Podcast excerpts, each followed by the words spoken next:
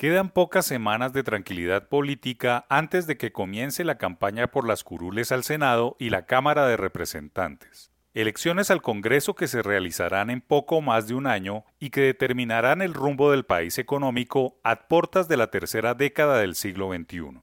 Casi nunca se le pone mucho cuidado a las listas de los candidatos de los distintos partidos y siempre las sorpresas son evidentes. Personas desconocidas que barren en las regiones con altas votaciones, senadores tradicionales que consiguen el favor de sus mismos electores, representantes que avanzan al Senado y famosos con aspiraciones políticas que se queman en sus intenciones. Pero al final siempre habrá un Congreso que trabajará al lado o en contra de un presidente que deberá llevar las riendas del país entre 2022 y 2026. Lo inquietante es que a la crisis de los partidos se suma poco a poco la estampida de las ideas políticas y económicas.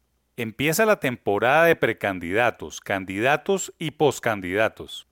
Los primeros con ganas de ser ministros o embajadores, pero pensando en su ocupación para el próximo cuatrienio. Los segundos, confiados en pasar a la segunda vuelta y ser verdaderas opciones para llegar a la Casa de Nariño. Y los terceros, los postcandidatos, son esos que se lanzan para ir haciendo nombre, ver qué pescan y enfocarse para el gobierno del 26 al 30.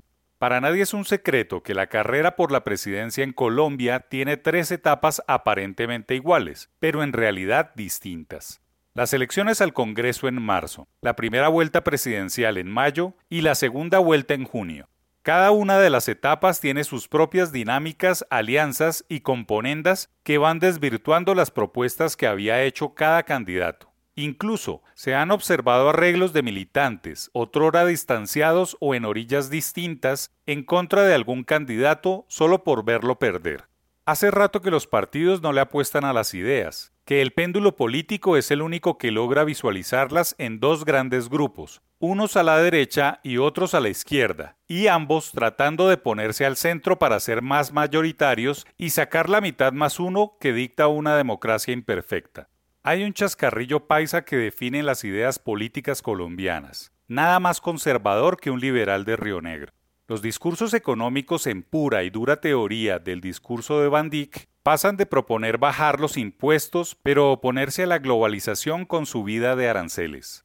Durante las elecciones todos coinciden en un estado más liviano y menos burocrático, pero al final lo crecen para acomodar a sus más cercanos y promotores de sus campañas.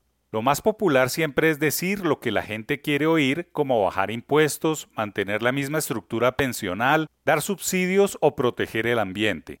Al conseguir el favor electoral y ser elegidos, cumplir esas promesas es complicado y viene el proceso social de incredulidad de las instituciones. Ojalá en los tiempos electorales que se avecinan las propuestas serias y las ideas sean promocionadas para que los electores viejos y jóvenes puedan tomar mejores decisiones sobre sus congresistas y su presidente.